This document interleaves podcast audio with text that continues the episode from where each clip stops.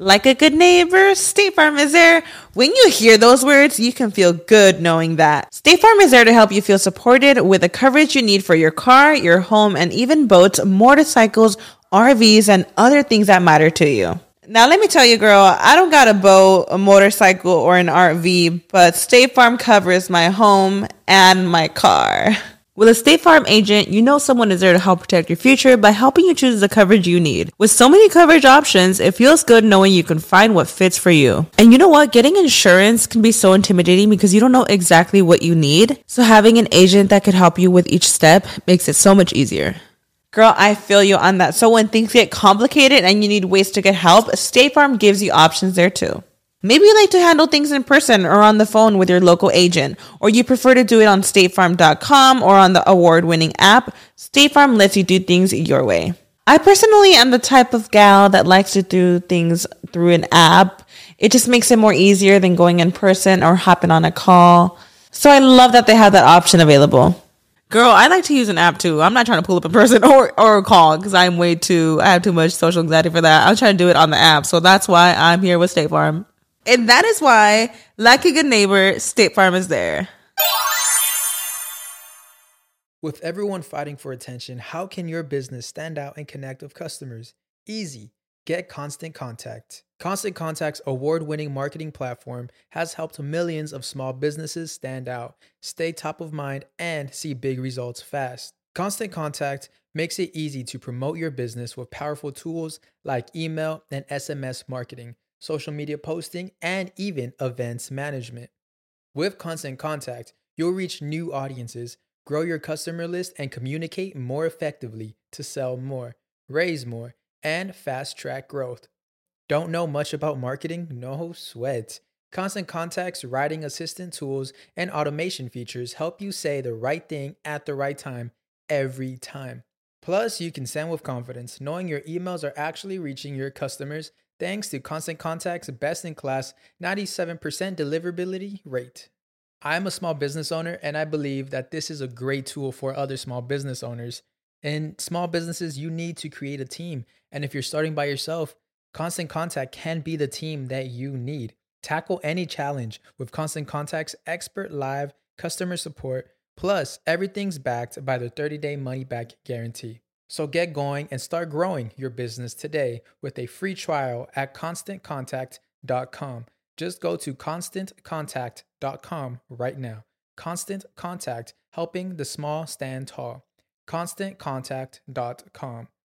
Estás escuchando El Dolop, parte de Sonoro y All Things Comedy Network. Este es un podcast bilingüe de historia americana en el que cada semana yo, Eduardo Espinosa, le contaré un suceso histórico estadounidense a mi amigo José Antonio Badía, que no tiene idea de qué va a tratar el tema. Y hoy tenemos invitado especial gracias a la tecnología. Yes. El primer comediante en sacar un especial al mismo tiempo en inglés y en español en la historia Oh, yeah. de Netflix. Felipe Esparza, ¿cómo estás? Bien, gracias. What's up, fool?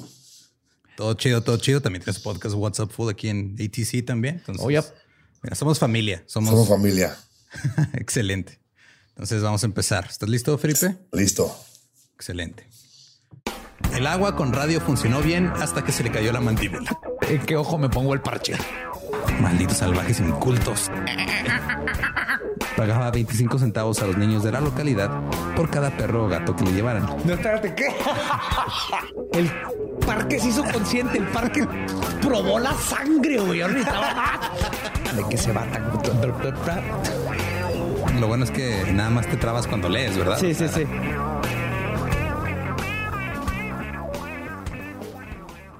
...1979... El Paso y Juárez se encuentran al otro lado de la frontera del suroeste de Texas. Nosotros estamos del lado de Juárez. Eh, pues Felipe no está del lado del Paso, pero está del lado gringo. y en esa época los juegos de azar y el contrabando eran tan comunes como los sobornos para quitarte una multa de estacionamiento. La marihuana fluía a través de la frontera. Eh, acá nuestro amigo Ram está celebrando. Y se dice que uno de cada cinco hogares en las dos ciudades se ganaba la vida con actividades ilegales. Uno de cada cinco. Sí. El 20% era algo estaba haciendo mal. De hecho, el director de aduanas, menudo, no los domingos. el, el director de aduanas del Paso dijo a finales de los 70 Si detuviéramos toda la actividad de contrabando en este momento, las economías de ambas ciudades se caerían en su cara. Holy fuck. Puras, te- puras televisiones. Eh, y la familia Chagra era integrada por comerciantes libaneses muy orgullosos, muy bien parecidos y muy rudos, que llegaron al área de El Paso en la década de 1900 y de hecho primero vivían del lado sur de acá de la frontera. El líder de la familia en su momento apoyó a la Revolución Mexicana, fue encarcelado acá en México, casi lo fusilan, pero de alguna manera logró que su familia cruzara la frontera desde Juárez y llegara al Paso. Wow, ok. Entonces... Para trabajar, ¿verdad? Obviamente, sí, pues ya dijo, ya, ya, los, ya los mexas me quisieron matar, mejor vamos al otro lado. Y ahí vivieron desde entonces. De esta familia nacen tres hijos, eh, Lee, Jimmy y Joe Chagra. Ok. Lee Chagra fue el primero que se graduó de la universidad de, de su familia. Se graduó cuarto de su clase en la Facultad de Derecho de la Universidad de Texas en 1962. Y por lo general lo que se hacía en, en ese momento era de que los, los así, bufetes de abogados, los, las firmas de abogados más grandes, invitaban a los seis mejores graduados a una cena de gala. Ahí hicieron una excepción, nada más invitaron a cinco, no invitaron a Lee. Oh, God. ¿Por qué? ¿Porque era libanés? Eh, parte de. Una era porque era libanés, otra era porque se pronunció en contra de la segregación. Y dijeron, no, güey, no nos conviene que andes aquí. Tú traes ideas que pues ahorita no, ¿no? Entonces creo que estuvo bien que, que no lo invitaron. Años más tarde, una de las autoridades de Derecho Constitucional dijo que Lee Chagra era uno de los pocos estudiantes que destacaban en su memoria. Eh, venía, obviamente Lee venía de México, digo, linaje libanés, pero como pasó de México allá, pues se casó joven, Y a fuerzas. supongo. A los 12, ¿verdad? A los 12 años, ya a los 13, ya con hijos y nietos y todo. güey. Ya para los 18, para los 18 se divorció. Su esposa se llamaba Giovanni y se unió al bufete de abogados de su cuñado aquí en El Paso. Se encargaban de todo tipo de criminales que entraran por la puerta, asesinos, violadores, ladrones, etcétera, porque Lee creía que todos merecían una defensa de calidad y eran buenos en lo que hacían. De hecho, no perdieron un solo caso durante sus primeros cuatro años. Wow. Ali también era, eh, era, era este fan de verse bien. Usaba siempre su sombrero de vaquero negro, botas hechas a mano, joyas caras. Tenía un brazalete de oro con la palabra freedom. Ay, güey. Trae en todos lados. Of course he did. Texas. El jinete, el jinete de América. De hecho, le gustó tanto ese brazalete que le mandó a hacer a todos en su familia, güey. Si todos traen el brazalete freedom. Y su esposa le regaló un bastón de ébano con mango de oro Oh, God. que llevaba a todas partes. Wow. Sin, sin necesitarlo, ¿ah? Mm, Como pues debe no, ser. güey, pues Nomás o sea, eso. no, la, gente que trae bastones chidos es la gente que no necesita caminar con Sí, bastón. exactamente. Lo que necesita bastón es el outfit. Le encantaba ocuparse de casos que parecían perdidos, pero él decía que incluso lo peor de lo peor merecía un juicio justo, lo cual es lo que debería decir cualquier abogado, ¿no? Mira, yo, yo si voy a, a ir con un abogado, pues, yo espero que parezca The Riddler de, de- de Batman. ¿no? Así que se me hace chingón que traiga su bastón y todo. Y más que nada amaba ser el centro de atención. Recibía mucha publicidad por tomar y ganar estos casos y eso le encantaba. Le encantaba salir en los periódicos. Cada rato que salía así, Lee Chagra gana otro, otro caso, el güey salía obviamente con su bastón a farolear, güey. O sea, aparte también le gustaba ganar dinero, ¿no? Como a todos. A principios de los años 70, un traficante de drogas llamado Tom Pitts y dos asociados suyos de Tennessee fueron arrestados cruzando 600 libras de marihuana. 600 libras de marihuana. Es un chingo. Es como... Sí, eso no es uso personal. No, O sea, era, sí es uso personal porque lo vas a usar tu persona para venderla. y- y ni era, y ni era de la buena, no era, no era como Kush, no era nada de eso. No, en ese, en ese tiempo era lo, que, lo que hubiera. O sea, tú te Marihuana fumabas lo que llena de llegara. hormigas, pata, pata- pata de pájaro, una llanta. Eh, otro traficante le dijo a Pitts que usara a Chagra de abogado. Él lo había escuchado, este, pues había escuchado de él y había leído de él en los periódicos que Bueno, siempre pues, ganaba y le iba. El Chagra es, es como aquí el, el, el Jacobin en Myers, ¿verdad? Ándale. sí. O, los, o los, los defensores. O habla 222, 22, 22. La ley te ha agarrado. A ti llama a el Riddler vaquero. O como, Yo te sacaré de todo. o como allá en, en, en Houston hay muchos güeros que hablan en español. Let me tell you, amigo, if you've been deported, call us right now. Oh, Exactamente, sí. Y cuando le habló al eh, este Chagra, le dijo la neta, le dijo, güey, no te puedo salvar. Mínimo te van a dar cinco años. Si te va bien, cumples 18 meses de condena y te voy a cobrar 10 mil dólares. Y Pitts dijo, ok, va.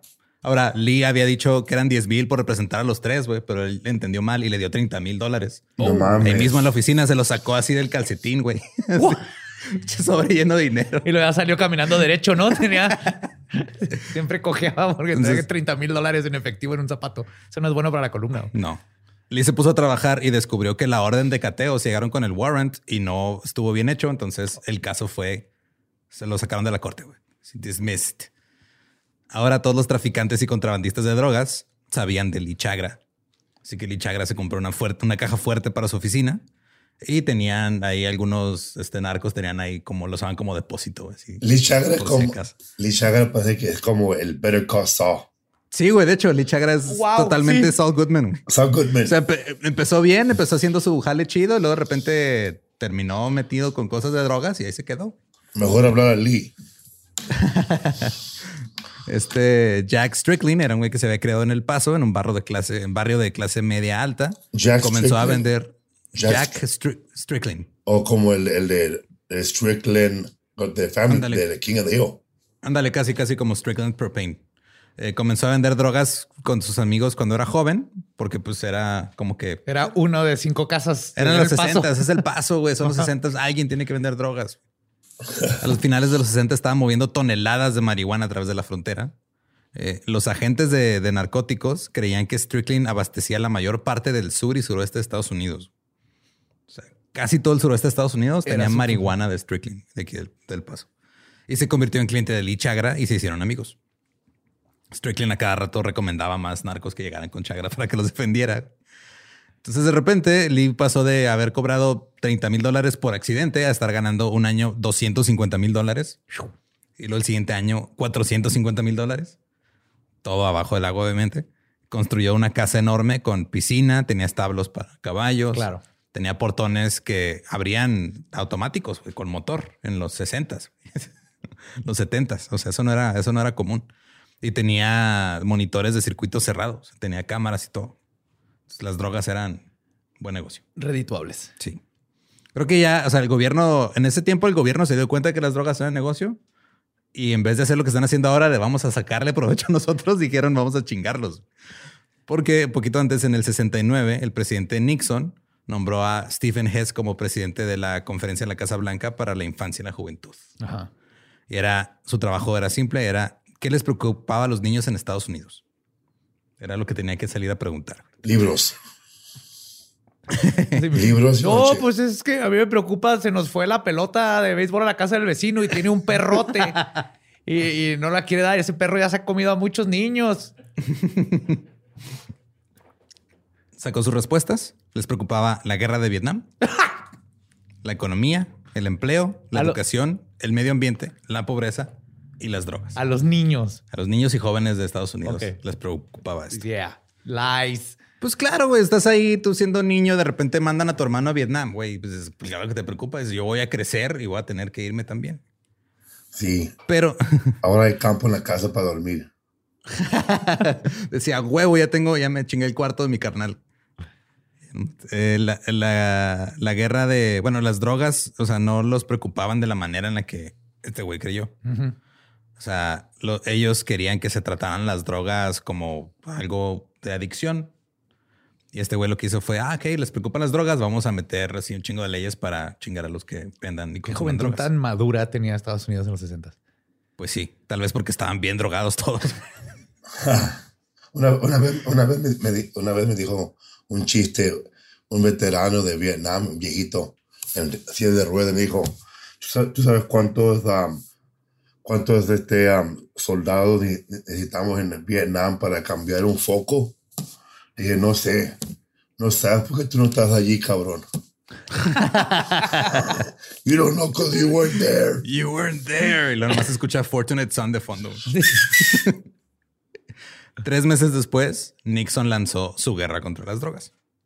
En una conferencia de prensa nombró al abuso de drogas como el enemigo público número uno de los Estados Unidos. ¿A quién? Sí, se dijo las drogas, todas las drogas. Nixon dijo, Oh. todas las drogas son el enemigo número uno, todas, y por igual. Nunca pensaron en tratar la adicción. Los usuarios eran criminales que destruían la sociedad, entonces tenían que ser detenidos. Nixon aumentó las agencias federales de drogas, impuso sentencias obligatorias, todos los minimum sentences los puso Nixon. güey. Órdenes de cateo, los no knock warrants, los puso Nixon. No way. O sea, el desmadre de ahorita viene desde Nixon. Desde Nixon. O sea, empezó con Nixon, luego Reagan lo tuvo. Ah, no, Reagan se la mega mamó con su Sí, esposa. hizo un güey, cagadero. Y Y luego ya, sí. Y después del Clinton llegó con esa, una máquina como tanque que se llamaba el Boomerang, el Batarang. Era como un ajá. Batarang que, que entraba a las casas de los negritos. Para Sí, nomás llegaban casa. así y los tiraban. Como un tanque. Sí. Batarang. Hasta había una canción que se llamaba Batarang, coming to your town, Batarang. Este dijo que la marihuana era una droga de clasificación 1, o sea, Schedule 1, así es como las clasifican en Estados Unidos. No, Ajá. Sí, y Schedule 1 es cocaína, heroína, Heroína, marihuana, como opio. que- opio, como que- PCP. como que no queda ahí, ¿no? O sea, bueno, pero bueno. Eh, ahora Nixon y toda su gente se dieron cuenta que la guerra contra las drogas podía servir para otros propósitos. De hecho, John Ehrlichman, un güey que trabajaba con Nixon, que después terminó en la cárcel por Watergate, lo echó de cabeza bien cabrón. Dijo, la campaña de Nixon después del 68 tenía dos enemigos, la izquierda pacifista y los negros. Sabíamos que no podíamos hacer que fuera ilegal estar en contra de la guerra, pero si conseguíamos que el público asociara a los hippies con la marihuana y a los negros con la heroína, y luego los criminalizamos a ambos, podemos perturbar esas comunidades, arrestar a sus líderes, allenar sus casas, interrumpir sus re- reuniones y difamarlos en las noticias nocturnas. ¿Sabíamos que estábamos mintiendo sobre las drogas? Por supuesto que lo sabíamos. Oh, shit. Shit. Sí, o sea, sabían exactamente qué estaban haciendo. Dijeron, ok, vamos a decir que los hippies son marihuanos y no valen madre. Vamos a decir que los negros se están metiendo heroína y... y- De- y los ahí empezó. desacreditamos, los Ajá. chingamos. No es conspiración. Es pasó. Y los mexicanos se están robando trabajos. hasta la fecha. Eh, de hecho, cuando salió, o sea, porque esto salió en, hubo un libro que sacaron en el 94, 95 más o menos, un reportero y no puso esa cita originalmente en el libro. Y hasta después la sacó aparte. Dijo, esto me dijo él cuando lo entrevisté para el libro sobre Watergate. Y la hija de este güey dijo, no, pero es que no es cierto que haya dicho eso. Y pues no, pues sí lo dijo. Pero lo que se, lo que sí dicen es, ok, este güey, como que ellos pusieron así las bases y luego Reagan llegó y hizo un cagaderotote todavía peor. Ahora había otro güey que se llamaba George Liddy, que era miembro de la administración de Nixon y ese güey también estaba bien loco, güey. Se les ocurrió a él y a este güey, al Erickman, el que echó todo de cabeza, una cosa que se llamaba Operación Intercepción. Ahí te va, te lo- nada más para que te imagines, Felipe, cómo era el pedo, güey. Juntaron a los medios, cerraron las fronteras de Estados Unidos y México para intentar detener que pasaran la marihuana y revisaron a todos los que iban cruzando la frontera uno por uno. güey. Está la verga eso. What the fuck? Eso Uno- pasa cuando siguen poniendo a viejitos blancos en el poder. güey. Sí, güey. Uno por uno. Uno por uno. O sea, este no le avisaron a las- Eh, eh, a- al Departamento del Estado y todo. Esos, en, en esos años, mi, mi abuelita nunca llegó con el queso. Eh, de, de hecho, era a los mexicanos no se les avisó hasta 24 horas antes de que empezara todo el desmadre. Llevaron a todos los medios, millones de ciudadanos estadounidenses fueron detenidos y revisados en la frontera. Carro por carro, güey, fue un desastre. En una semana los mexicanos empezaron a decir, ¿sabes qué? Hay que, hay que boicotear a los productos estadounidenses. Y terminaron con la operación porque las empresas dijeron, oigan, nos están chingando donde hay dinero. Como siempre. Sí. Y eso no impidió que planearan otras cosas. También querían matar a todos los narcotraficantes del Medio Oriente y consideraron What? algo que se rumora que sí se llegó a hacer después en los ochentas, que era envenenar drogas güey, y meterlas Para al mercado. Que se empezara a morir gente. Exacto.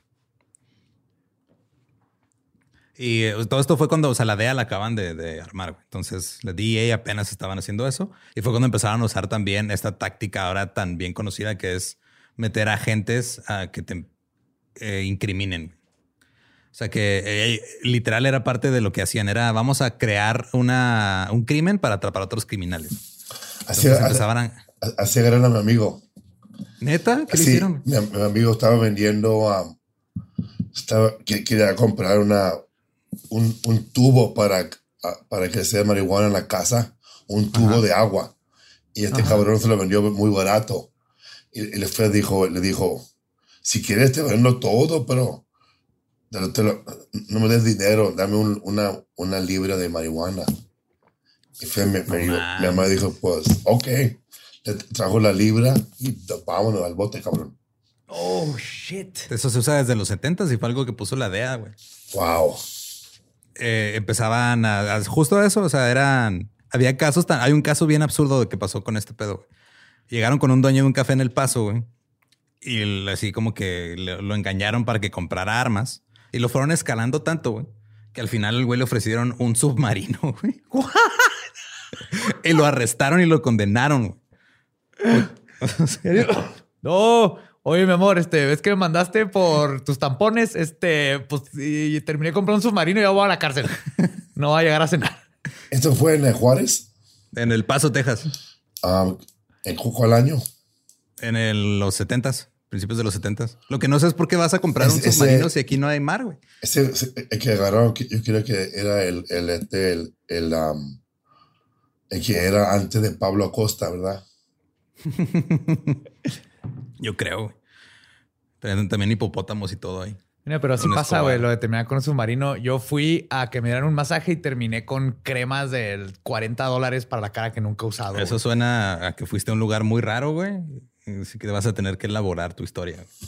Fui a un masaje y la, la- la tipa, una este, como tailandesa chaparrita así, me empezó a insistir que le comprara cremas y yo, no, no tengo dinero, no, no. Pero luego me dio cosa porque dije, este dinero se lo va a llevar a su familia, güey. Seguro su familia en Tailandia necesita esos 40 dólares. No le puede decir que no, güey. El punto es que no le puede decir que no. Gabe me abandonó ahí y luego nomás se rió de mí cuando salí con cremas que nunca iba a usar. Y estaba ahí la DEA para arrestarte porque las cremas Sí, tenían droga. Si hubiera sido la DEA, yo hubiera terminado con un submarino. Eh, ahora las autoridades con estos nuevos poderes que les dio la DEA y Nixon y todo este pedo, todas estas nuevas leyes, se fueron tras Lee Chagra, güey. El 20 de junio, agentes antinarcóticos acudieron a su despacho con una orden de cateo y lo arrestaron. Un jurado en Nashville había acusado a Chagra y a otros 40 personas de conspiración para importar y distribuir marihuana. Lee fue esposado junto con el sobrino de Joanne, que de su esposa, que también era, pues ese güey sí vendía, y lo llevaron a la cárcel. Eh, Joan lo sacó, pagó la fianza de 50 mil dólares. Y luego Lee se puso a revisar el caso y se dio cuenta que era todo súper así ambiguo. güey. Fue tan, o sea, ni siquiera supo cómo defenderse de así de que la ley no era clara para nada. O sea, no decía exactamente qué O había sea, no hecho sabía cómo defenderse porque no sabía qué había hecho, Ajá, qué crimen había cometido.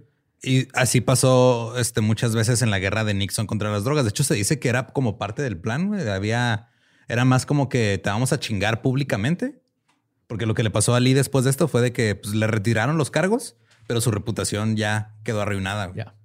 Ya este, los medios empezaron a decir que se habían quitado los cargos porque no hubo un juicio rápido, pero la realidad fue que no había evidencia. O sea, digo, el güey sí estaba defendiendo a narcotraficantes, que eso no está bien, pero no había evidencia para que lo chingaran y de todos modos lo chingaron. Y que tampoco está bien. De hecho, el juez que retiró los cargos dijo que estaba todo redactado de tal forma que no tenía sentido y la acusación en realidad no presentaba cargos. Y el juez regañó a la DEA, güey. Les dijo, no mamen. ¿Quién escribió esto? Pero pues Lee ya había sido juzgado en la opinión pública y su carrera fue casi destruida. Nadie quería contratar a un abogado acusado. güey. Creo que esa es la parte en la que termina trabajando en un Cinnabon, ¿no? Como Saul Goodman. güey. Estaba cancelled. Sí, lo cancelaron, güey. Lo cancelaron. Oye, ¿le habrán quitado su pulserita de Freedom cuando lo metieron al bote? Espero ¿O te dejan no, güey. entrar con ella? Espero que no. Eh, se, se tardaron casi dos años para poder terminar con el desmadre legal. Y ahora Lee pasó de odiar a los policías a odiarlos con una pasión que nunca Oh, moriría. gracias. Comenzó a grabar todas sus conversaciones telefónicas. Presentó una solicitud de la libertad de información, de ese del Freedom of Information Ajá. Act, para que los federales le entregaran los documentos relacionados con lo que le están investigando.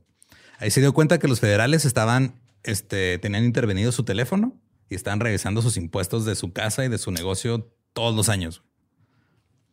Cada uno de sus clientes que habían sido condenados, o sea, los clientes que tuvo que sí terminaron la cárcel, fue la DEA a interrogarlos en chinga. Les No ofrecieron mames. tratos así de, güey, te, te, te quito condena, nada más échalo de cabeza. Y nadie dijo nada, güey. No hubo snitches ahí, güey. Ah, que snitches get stitches. Ajá. No sé Y en algún- cantar. Y, y le intentaron hacer este lo, lo que le hicieron a tu amigo, Felipe. O sea, el de, de repente dice que llegaban güeyes hacia su oficina que no conocía a intentar comprarle drogas. Oiga, señor abogado, este. me- tengo una multa de carro. Sí, yo, yo, yo le ayudo, ¿Le, señor. le Ajá. puedo pagar con marihuana o Bitcoin? ¿Qué prefiere? Aquí está una soda. ¿Cuánto por la soda? Un, un. De hecho, le pasaba tanto que Lee lo que hacía era cuando llegaba un agente encubierto a quererle sacar drogas, grababa la conversación y luego se lo mandaba al güey de la DEA local. Así de, güey, sé qué estás tratando de hacer. güey. Deja de mandar a güeritos con bigote y lentes de piloto. güey. Ah, señor, que tiene marihuanas.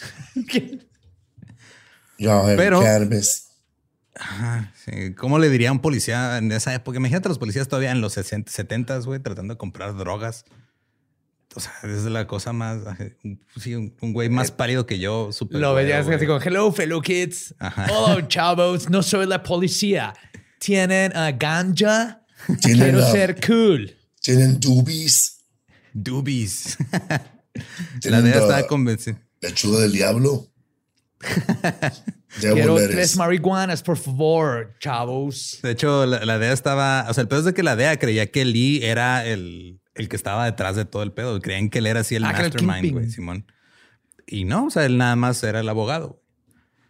Pensaron que era demasiado inteligente que nada más estaba burlando de ellos. Y pues, pues no era que se estuviera burlando de ellos, era, pues él no era el buen, el, el mero jefe de todo. güey. Lo que sí se dio cuenta la DEA es de que uno de los hermanos de, de Lee, el hermano menor, Jimmy, sí dirigía una organización importante de tráfico de drogas. Tan importante que hubo un punto en la historia de Estados Unidos de que se dice que todo el, todo el mercado que, de drogas que pasaba por Las Vegas era del hermano de este güey. Oh. Oh. Jimmy Chagra pues, había pasado este, toda su vida ahí con su hermano, lo admiraba mucho y pues cuando su hermano empezó a trabajar con narcos, él dijo, hey, yo quiero ser como ellos. Yeah. No, a vender drogas a Mike Tyson. De hecho, nadie en su familia, o sea, Jimmy era la oveja negra de su familia, nadie creía que fue, iba a hacer algo con su vida. Le decían Little Mischief de chiquito. Ah. Era el, el desmadrocito. El. Era un niño de mamá y, y cuando las cosas no salían como él quería, tenía problemas de ira y hacía sus berrinches. Pero la familia de todos modos lo quería, lo cuidaba. Pero tenía la mala suerte. es- digo, creo que eh, todos conocemos a alguien que cosa que hace se vale madre, ¿no? O sea, un amigo que abre un negocio se echa a perder, güey. El amigo que este, compra un carro a las dos semanas lo choca. O sea, Mi, mi Yo tengo ese amigo. ese era Jimmy, güey. O sea, todo lo que tocaba lo hacía mierda. El dedos de caca, güey. Dedos de caca. Sí, güey.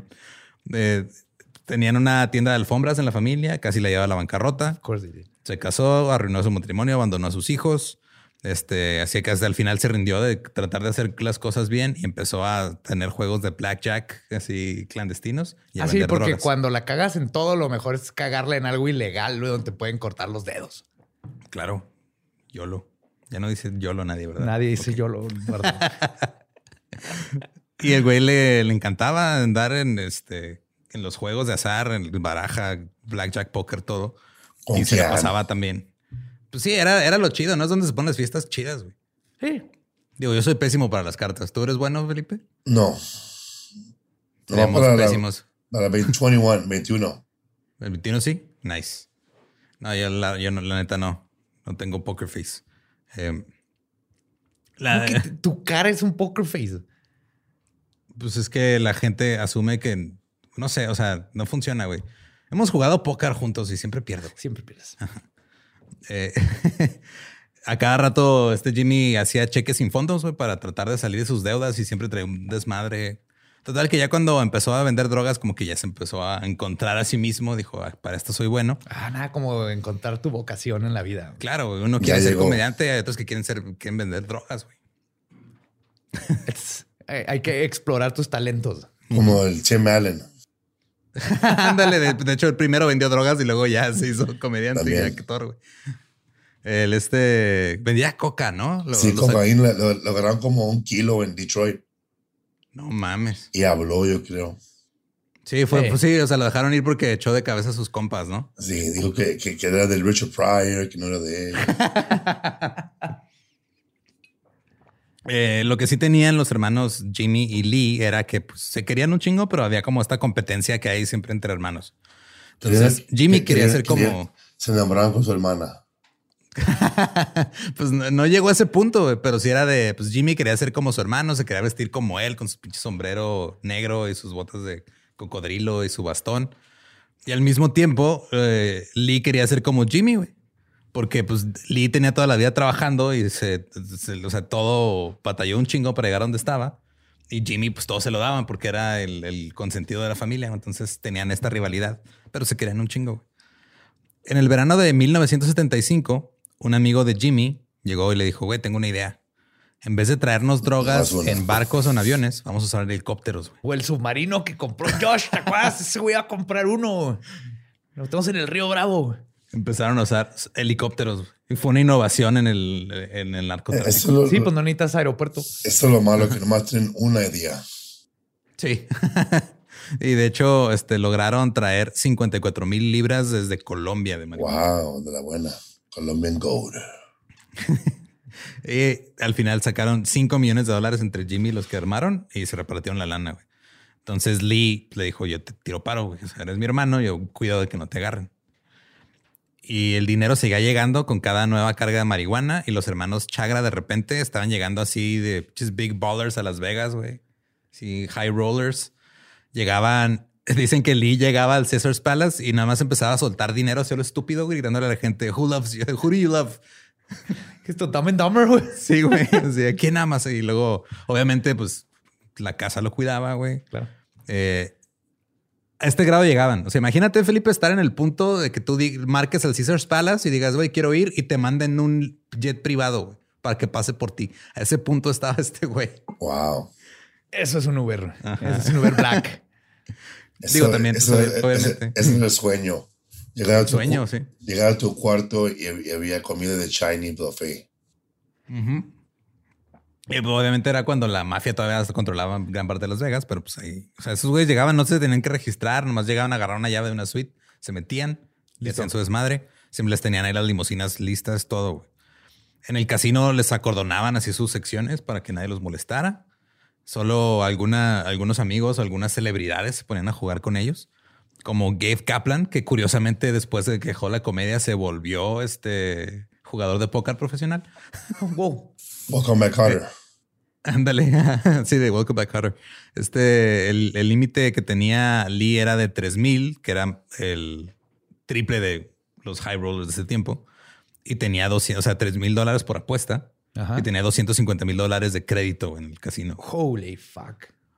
Y se ponía a jugar la mesa completa al mismo tiempo, güey. Así, o sea, se jugaba, pues se ponía a jugar blackjack, agarraba toda la mesa, güey, él solo, con apuestas de 3 mil dólares, güey. así de huevos. Luego, en 1977, las autoridades confiscaron un avión DC-4 con 17 mil libras de marihuana. Los acusados les dieron el apodo de The El Paso 10 o los 10 del Paso. Y Jimmy, no, por algún motivo, no, no, no terminó su nombre ahí, pero ya estaban empezando a. Está sospechar. por ahí. O sea, no lo agarraron ahí, pero dijeron este güey es el que está manejando las cosas. Sí, vean así que, oigan, ese pelícano que hace... Parece que es un helicóptero y están metiendo droga. Qué huevo que el helicóptero lo disfrazaban de pelícano. Porque tiene sentido que entre un pelícano por el desierto lleno de drogas. Sí. Eh, de hecho, pues Lee era el abogado y este caso lo puso otra vez en las noticias todos los días. El güey le cantaba la atención.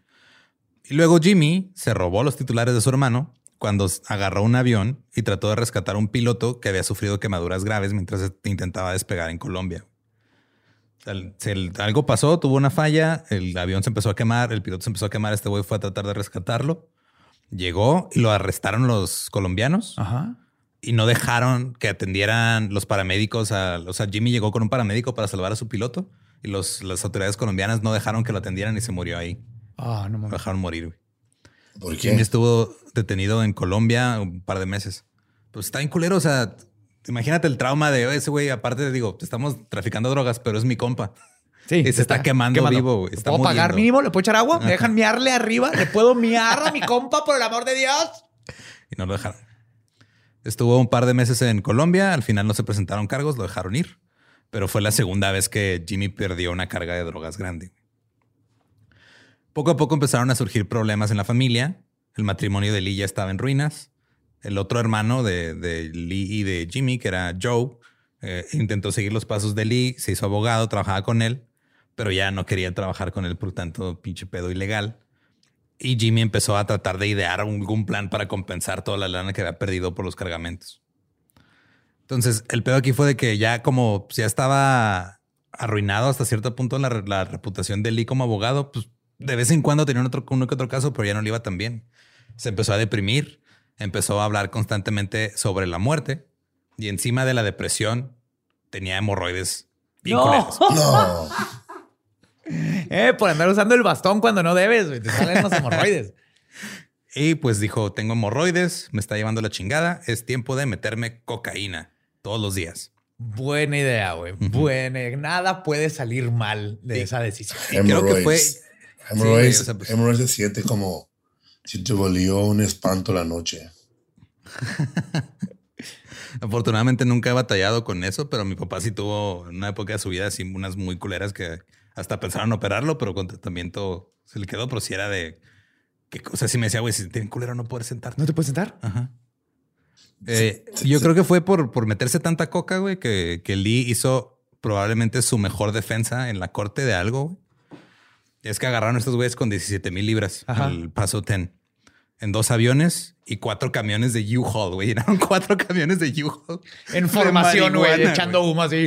Shh, con el himno nacional gringo atrás. O sea, con todo eso, o sea, agarraron dos aviones, cuatro camiones de U-Haul y este güey hizo que los dejaran libres después del juicio, güey.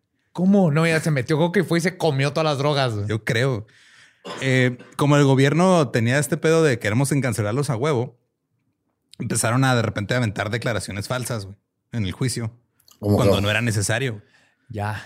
O sea, de repente, por ejemplo, les hacían una pregunta, no estaba una gente ahí y decía, oye, ¿dónde estaba el lookout? ¿Dónde estaban viendo a ver qué pedo con los aviones? Y decía, no, pues estamos en tal punto. Y luego Lee sacaba un mapa y decía, güey, en ese punto hay una colina que te estaba tapando la vista. No es cierto que puedes ver desde ahí. Puras technicalidades y Simón. los chingó. Y luego cada que hacía algo así, nomás volteaba y le sonreía al jurado así de, ¿qué pedo? Está mintiendo, güey. Y este, cada, al final, cuando cerró sus argumentos, el jurado, pues sí, o sea, dijo, pues, de hecho, uno de los güeyes del jurado dijo, sé que, eso, que esos güeyes sí hicieron todo lo que se dijo, pero no lo pudieron comprobar. Entonces los tuvimos que dejar ir. Y me cayó a toda madre ese güey Sí. del sombrerito. Y Sí, él- o sea, al final en sus closing arguments nada más se puso a decir todas las mentiras que dijo la DEA durante el juicio y con eso salió, güey. Y terminándole así que I rest my case. Y lo abrió una botella de champaña y mató un búho. Abrió su, o sea, le quitó la- el mango al bastón y se metió una línea que traía guardada, seguro. Ahora, los federales, después de que les ganó ese caso que era de, güey, ¿cómo chingados van a dejar libres a unos que agarramos con 17 mil libras de marihuana? Dos aviones y cuatro U-Hauls que no me, no sé si los regresaron o no al final. Pero los federales ya estaban hartos. güey. Había un güey que se llamaba Jamie Boyd, que era un político de aquí del Paso y que era amigo de Lee. Y pues El Paso no es una gran ciudad. Tú conoces El Paso, ¿no? Has venido Sí. acá este, a comer la suculenta delicia que son las flautas ahogadas de chicos tacos. Chicos Yo no- tacos. Esas nada más saben bien después de medianoche en la peda, güey. Así. Sí, ¿verdad? Sí, tengo, sí. tengo, voy para 40 años viviendo aquí y Ajá. jamás las he probado. ¿No? No. Yo Y sí. nunca las voy a probar. Sí. Me gusta el chiste de Gabriel Iglesias que dice así oh, they figured out how to drink a taco. que dice este, pues ag- agarraron a Boyd y se le asignó el puesto de fiscal federal. Y era pues, compa de Lee, se conocían más o menos, sabe qué pedo. Pero Boyd tenía una obsesión con la gente, con los apostadores y los juegos de, de azar este, ilegales. Y él creía que este, había una mafia que era la Dixie Mafia que estaban tratando de apoderarse del paso a base de juegos de apuestas. No había evidencia que esto estuviera pasando, nomás era. Tenía paranoia. Creo que, creo que todos estaban en coca, todos tenían así paranoia de cocaína. Definitivamente, güey. Absolutamente todos. Entonces, este Boyd agarró un fiscal federal que se llamaba James Kerr, que era así fiscal de esos rudos, güey, así que así stone, así de, piedra, güey, Inquebrantable. inquebrantables. Judge Dredd. Simón. Y este fiscal, Kerr, se hizo amigo de un juez, John Wood, lo cual no está bien. El fiscal y el juez no deberían ser amigos No. nunca. No deberían llevarse, o sea, no deberían llevarse fuera de casa ni nada, güey. Ahora, Kerr y Lee se odiaban bien, cabrón. güey. Eran polos opuestos. Mientras a Lee le gustaba meterse coca y ponerse a escuchar a Willie Nelson, a Kerr le gustaba ir a la iglesia a escuchar Pac. Ah, Tupac. Kerr pensaba que Lee era vulgar, eh, sobre todo este, porque a Lee cuando lo veía así en los juzgados o algo, y se ponía atrás de Kerr y le empezaba a susurrar cosas así de, o sea, como sabía que era así bien, sí, o sea, nomás iba atrás de él diciéndole vulgaridades porque sabía que era así de súper católico, cristiano y se le decía, eh, pito, se iba a sonrojar. Pac no vale madre, güey. La mano a tu hermano. Santa María Madre Dios. De hecho, el juez este John Wood fue el aliado perfecto para Kerr, porque Wood era así ferviente creyente de lo que decía Nixon de que el país estaba en guerra contra las drogas y que las drogas estaban destruyendo el sueño americano. Y Wood era miembro de todos los clubes sí, de, de la vieja escuela de San Antonio, de Sons of the Republic of Texas, Sons of the American Revolution, the Texas Cavaliers, the Order of the Alamo, el San Antonio Gun Club, el German Club. O sea, algo era Güey, este güey caga Texas, güey. Ca- Cagaba caballos Longhorns, güey. Yeah. No hay nadie más tejano que este. Hasta el 18. Y luego Wood tenía jurisdicción sobre todo lo que tenía que ver con El Paso, Texas. Damn. Y siempre que llegaba un traficante de drogas a su corte, le daba la máxima sentencia posible. Oh, shit. Durante ocho años en su tribunal, dictó la sentencia ma- máxima en todos los casos. De hecho, se jactó de nunca dar libertad condicional en algún caso de heroína. Un güey, una vez eh, puso a un güey 35 años tras las rejas, así sentencia 35 años, nada más por desacato al tribunal, así contempt of court. O sea, el güey dijo algo en la corte y 35 años. No le importaba si la droga era marihuana, heroína, cocaína. De hecho, era tan cabrón en sus sentencias que los otros jueces se avergonzaban de lo que estaba haciendo y le apodaban Maximum John por su sentencia máxima. Maximum John Holmes. Y sí. le gustaba el apodo al güey, era lo peor, güey. Así de, te están diciendo que eres bien culo y te gusta, güey. Claro, güey. Es el tipo de hombre que trae un sombrero vaquero en su pene, güey. Tipo- tú sabes, güey. Tú sabes. Sí. Cowboy, cowboy hat condoms. No, no sabe condón porque pues, yo creo No, no. súper cristiano. ¿no? Nomás tiene, tiene que coger para procrear. Nada más. Eh, y aún con todo y esto, tenía muchas sentencias revocadas porque pues alguien apelaban la sentencia y decían, este güey se mamó y te tuvo récord de, sí, güey, te revocaron la sentencia porque se mamó Maximum John. En el 77, en abril, Kurt tuvo una idea, fue a Nashville para revisar las acusaciones que habían tenido contra Lee Chagra y con Strickland años atrás, las Ajá. que sacaron de, o sea, las que llegó y dijo, no, güey, está todo mal la orden de cateo. Entonces consiguió que acusaran a Strickland otra vez y que también este, acusaran a Lee usando una sección nueva de la ley de control de drogas que se llamaba Continuous Criminal Enterprise o, actividad criminal continua. De hecho, la ley le decían The Kingpin Act o la ley Kingpin. Si seguías en el crimen, te puedan chingar Te podían aunque no te han agarrado por Sí. otra cosa. Nadie le había puesto atención a esta parte de la ley, pero decía que si alguien seguía cometiendo violaciones a la ley con cinco o más personas y era organizador y sacaba provecho de ello, podía ser arrestado. O sea, si eres DJ y haces raves, te podían chingar. Sí, güey, como si fueras un che capo, como si fueras un Pablo Escobar, güey. Ajá. porque lo que está haciendo es ilegal. Sí, Ok. ajá. El Estás Kingpin. vendiendo donas de Krispy Kreme en la esquina, güey, con cinco güeyes. Krispy Kreme Mafia. güey. En el tamalero no soy Kingpin tamalero. Yo mando a todos, hasta el chingo bling. Chingo bling.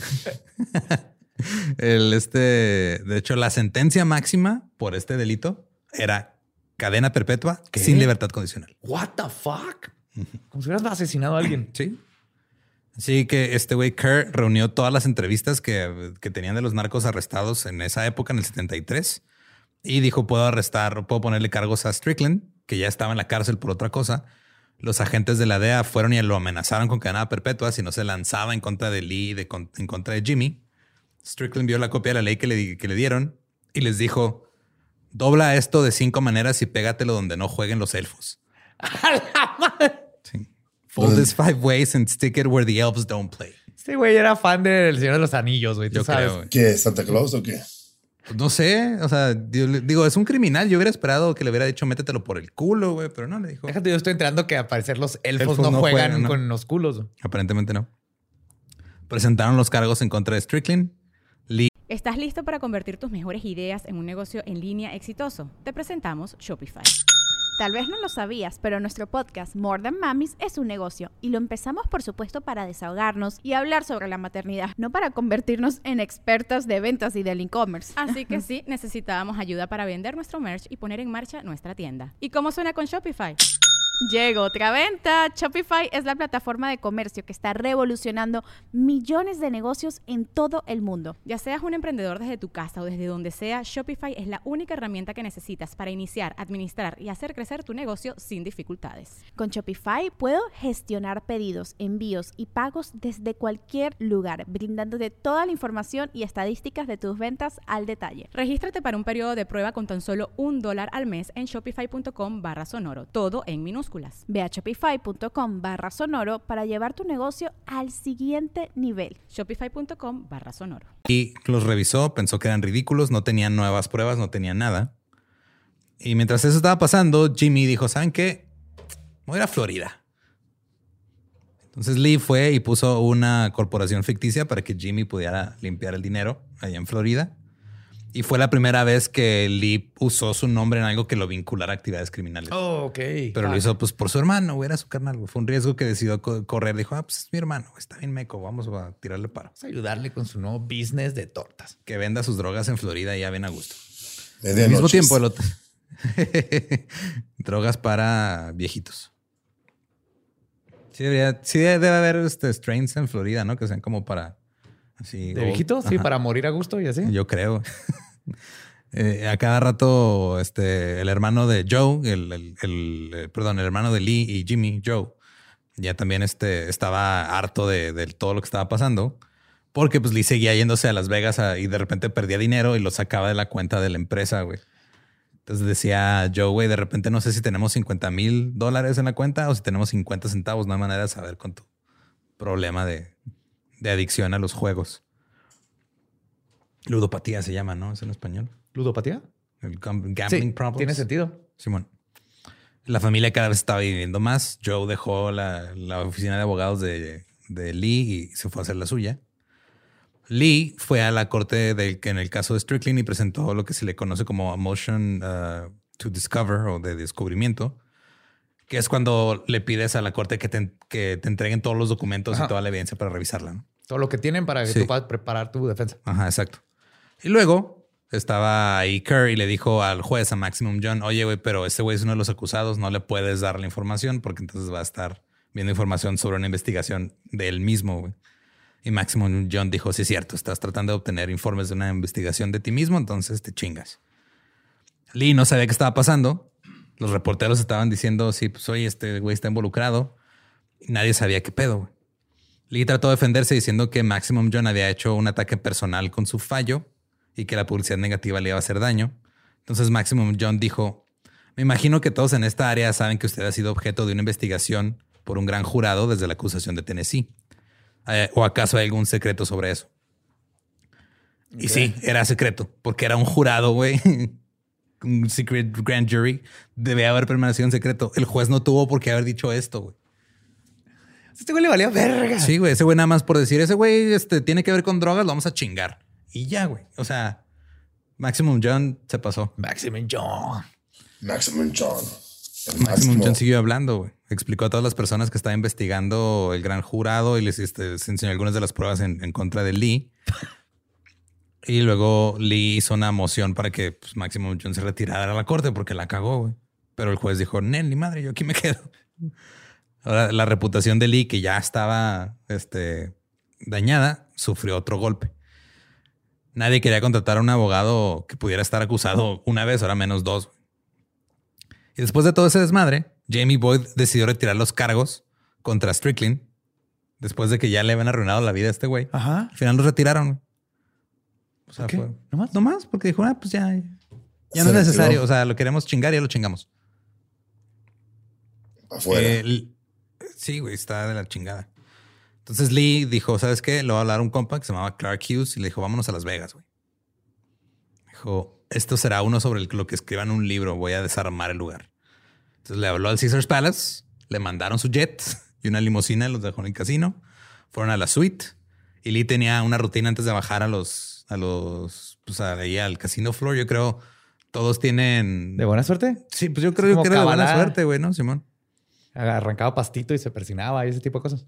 Pues primero hacía como un- una docena de llamadas telefónicas, se bañaba, se arreglaba y se vestía con su atuendo especial para bajar al casino. Una camisa vaquera roja con botones de perlas, traje negro de corte occidental, una hebilla de oro forrada en diamantes, un sombrero de vaquero negro, botas de vaquero de cocodrilo también negras, y luego se miraba a sí mismo en el espejo sosteniendo su bastón y se llamaba a sí mismo The Black Striker. Wow. Eso no, nomás era en Halloween.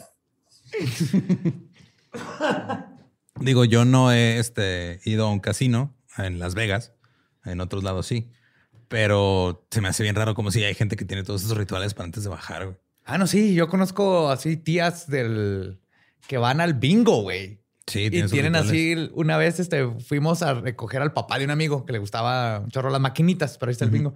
Y en las maquinitas ves señoras así con un gatito, un santo, y ponen así toda una serie de, de artículos mágicos antes de empezar a picarle a las maquinitas. Mi abuela que trabajó en el, en el paso un chingo de tiempo, o sea, de repente era de que no contestaba el celular y no sabía dónde andaba, y era porque andaba en el casino, güey, en el de Sunland Park, Ajá. y ah, jugando a, la- a las slots. Los slots. Simón, era adicto.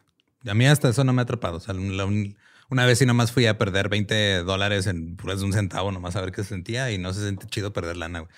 No me imagino perder acá o chingo. El chiste es tener un límite, así que no va a perder más de 100 dólares. Simón. Y entonces te las va a pasar padre. ¿Tú sí le entras a los casinos acá cuando vas? Sí, a- a- antes siempre le- me metía a las, las maquinitas. Siempre, eh, nu- nunca había ganado, pero me- una vez perdí como 200 dólares en la maquinita. Me, me preguntaron, ¿qué pasó? Son como Me seis agarraron- horas, ¿no? La maquinita me agarró cachetadas, cabrón. pero sí, hay, vie- hay- hay viejitas que le hacen así, la, la soban. tocan Sí. la, la, le soban la máquina. Con su patita de, de, de conejo así. Come on, God bless you. Y si las dejaran, le prendían ahí palo santo y Todo, salvia y todo. Eh, alrededor de la medianoche se fue a una mesa de dados. Le dijo al jefe de la sala que despejara la mesa. Despejaron la mesa.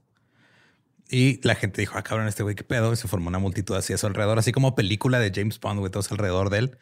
Y Lee vio al jefe de- del casino y le dijo así de, mira, güey, deberías pagarme a mí 1.500 dólares la hora porque los tengo bien entretenidos. Y en 30 minutos perdió 90 mil dólares, my God. O sea, tú perdiste 200 y te sentiste la chingada. Imagínate perder 90 mil dólares, que primero ni los tengo, güey. Ajá. 90 mil Al día siguiente de, oye Joe, este, ya no hay 90 mil dólares en nuestra cuenta, pero traigo daiquiris gratis acá de, este, ¿qué, qué te llevo? ¿De piña o de fresa? güey? Como una, una viejita que dijo, ¿cuánto ganó? 100 mil dólares. Ahora me dice, ¿cómo se siente? Muy bien. Ahora nomás perdí 7 mil. Ay, güey. Eh, ya, pues después de que perdió los 90 mil dólares, él junto con Clark regresaron a la suite. Llevaron a dos prostitutas. Clark dijo, eh, yo me voy. Lee se quedó ahí con ellas. Regresó a las apuestas a la mañana siguiente. Clark regresó también este, y se dio cuenta que le había perdido otros 80 mil dólares y le estaba gritando ahora al jefe de piso del casino porque ya le iban a cortar el crédito. Regresó a su habitación y dijo, ok, necesito un cambio de suerte.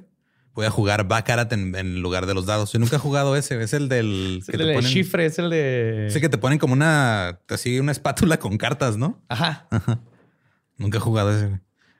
Eh, llegó al casino y dijo Clark, pues tú, Kyle, güey, yo aquí me quedo. Llegó más tarde al casino Clark y Lee se había acabado su crédito. güey. Había perdido 240 mil dólares. Oh, fuck. Wow, una casa. Es un chingo de dinero, güey. Aquí en Juárez es todo un fraccionamiento. Son como tres, un chingo que son, son cinco millones de pesos. No, este 240 mil dólares. Tú eres el... el Sí, más o menos cinco millones de casa. pesos. Son varias casas. Sí, o dos, o dos IMAX nuevas. Eh, salieron del, del Caesars Palace y se fueron al Casino Aladdin, donde Lee tenía otra línea de crédito de 250 mil dólares. Aquí Lee tuvo mejor suerte. En 15 minutos ganó 90 mil dólares. Dijo, me retiro. Oh, what? ¿Y lo fue a pagar su deuda? No. No. Bueno, que no podemos esperar tanta madurez de esta persona con botas de cocodrilo y el- diamantes en la villa. Mira, güey, yo sé que mientras estaba describiendo el outfit de este güey, te lo estabas imaginando. Totalmente, nomás de villa no va, todo lo demás. Sí, la villa igual no la llenarías de diamantes, pero sí te veo vestido así, güey. Sí, totalmente.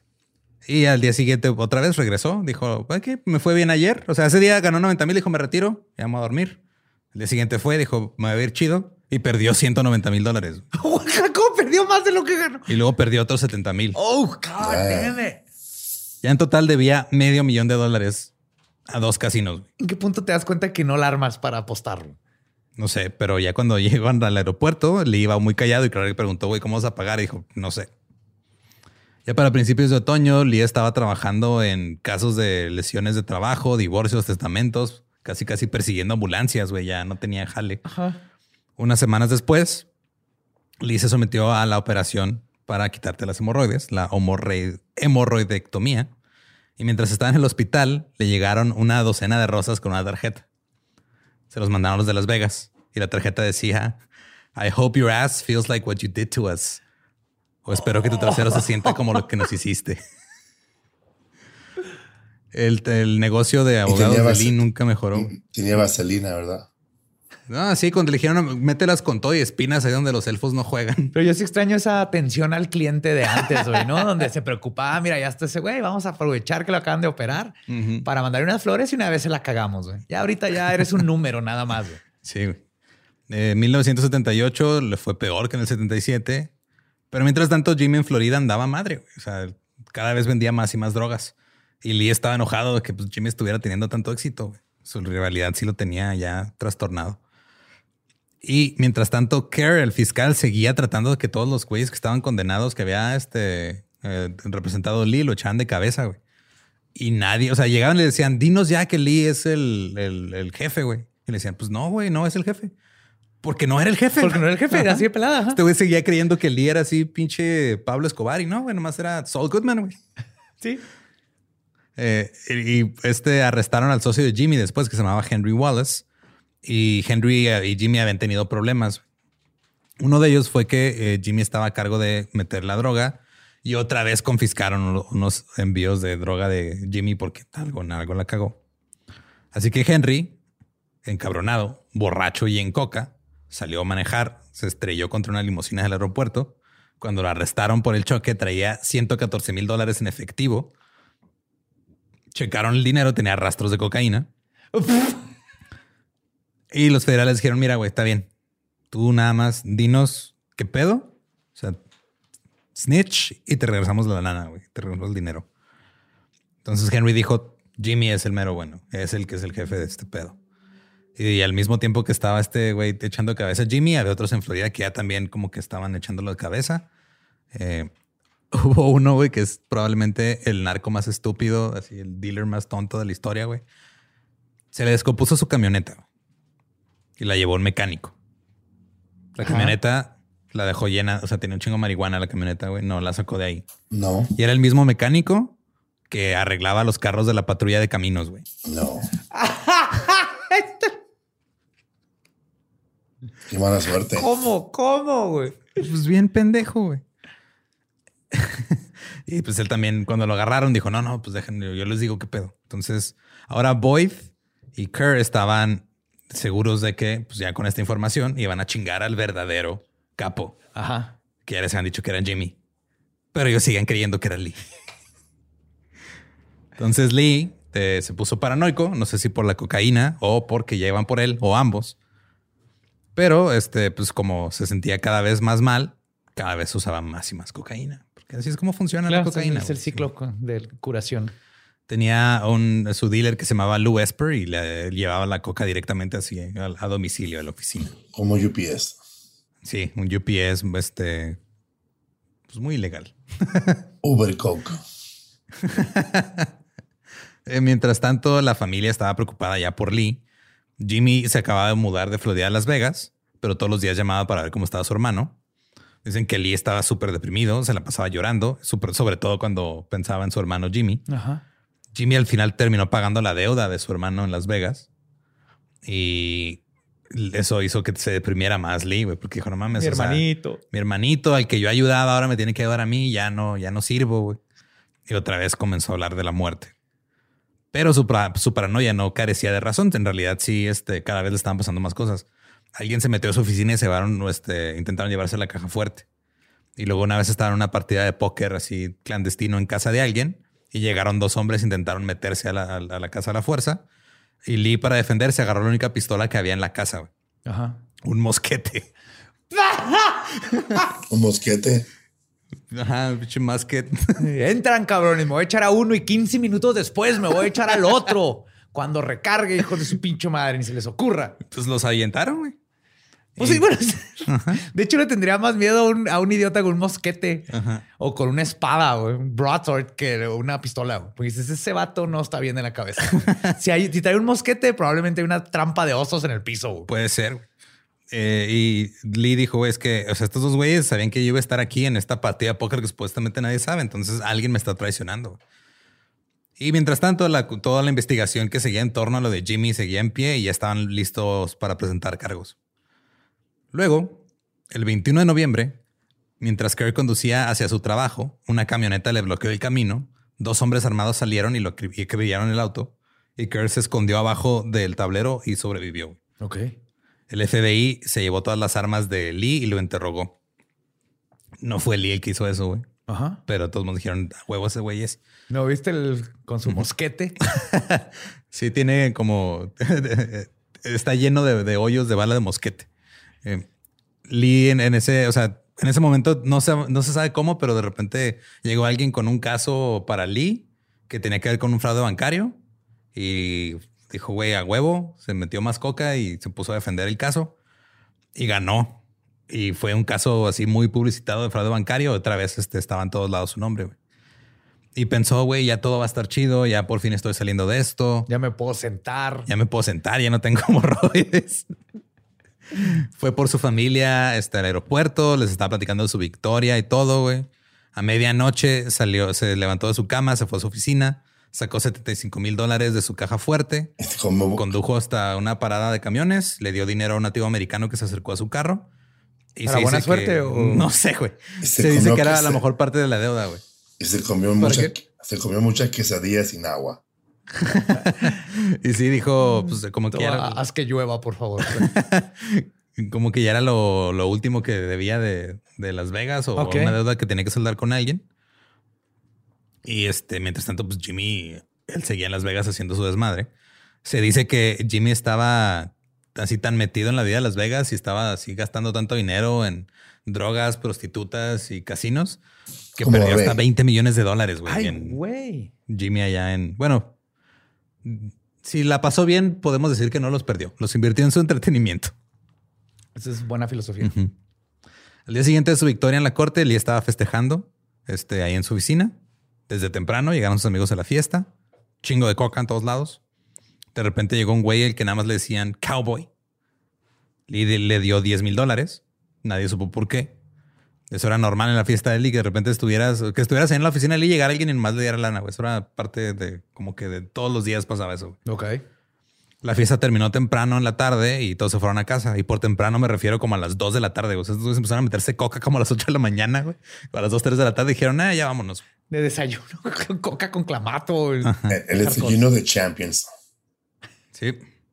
El desayuno continental, le dicen, ¿no? En Las. Vegas.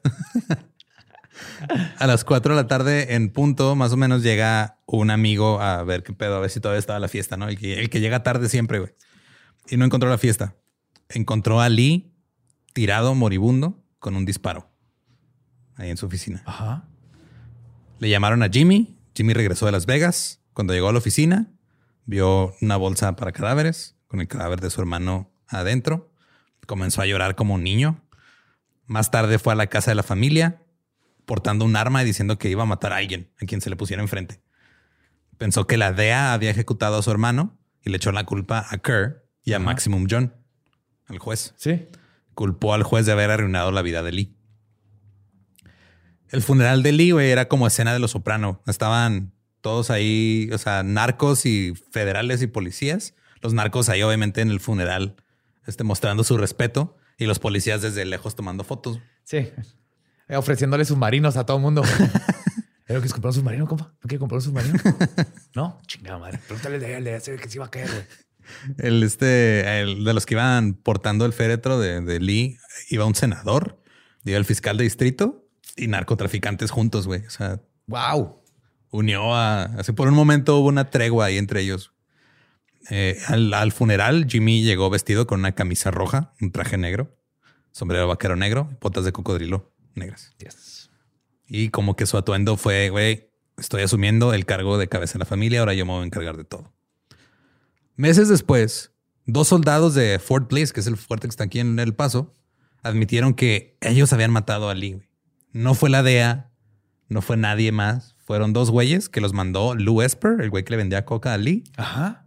Como que les dijo, güey, ese güey acaba de ganar un caso, tiene lana, vayan a chingarlo.